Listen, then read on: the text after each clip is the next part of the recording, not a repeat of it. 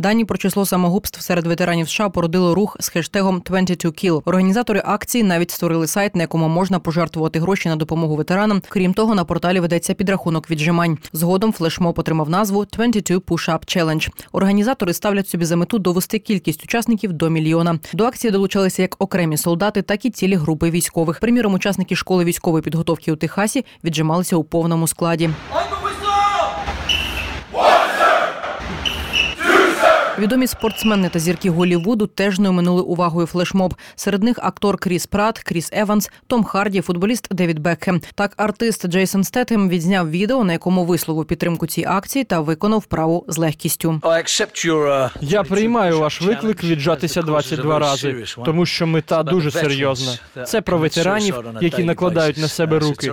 Це жахлива епідемія, яка хвилює країну. Це жахливо. Тож, коли ви будете віджиматися наступного разу, робіть це не в темряві, щоб ми добре все бачили. Серед українців до флешмобу одним із перших долучилися відомий волонтер Олексій Мочанов та ветеран АТО. а Зараз засновник піцерії Піца ветерану Леонід Остальцев. На своїй сторінці у Фейсбук він розповів про суть акції та віджався 22 рази. Але не просто, а на кулаках. Ще один ветеран збройних сил Максим Музика, який брав участь у боях за Савур Могилу та Донецький аеропорт, розповів, що серед побратимів є багато тих, кому потрібна фахова допомога психологів. Він і сам на початку мав певні проблеми. Передає п'ятий канал. Ну, коли тільки я повернувся, то були проблеми зі сном, були проблеми з психологічним таким станом. Ти розумієш, що в тебе як ти маятник емоцій.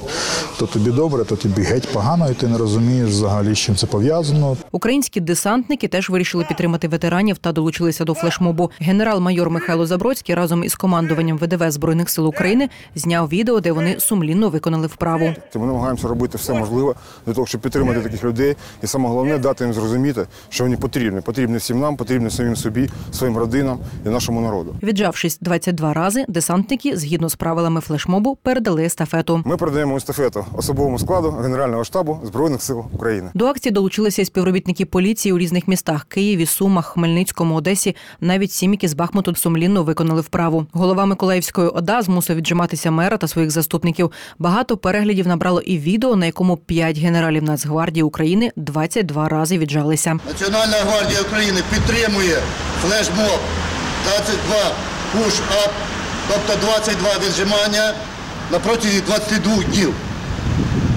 Поналежачи прийняти. До флешмобу також приєднався кадровий офіцер, командир роти 80-ї десантно-штурмової бригади Сергій Романовський, який втратив ногу у боях на Донбасі. У перший день флешмобу Сергій зняв зворушливе відео, де його маленький син сидів у нього на спині, поки ветеран віджимався. Серед українських чиновників поки що відзначився тільки міністр культури Євген Ніщук. Майже добігає до завершення насичений міністерський день і вечір. І я хотів би прийняти естафету, яку передав мені мій побратим е, з майдану, з яким ми були в найзапекліші дні і ночі.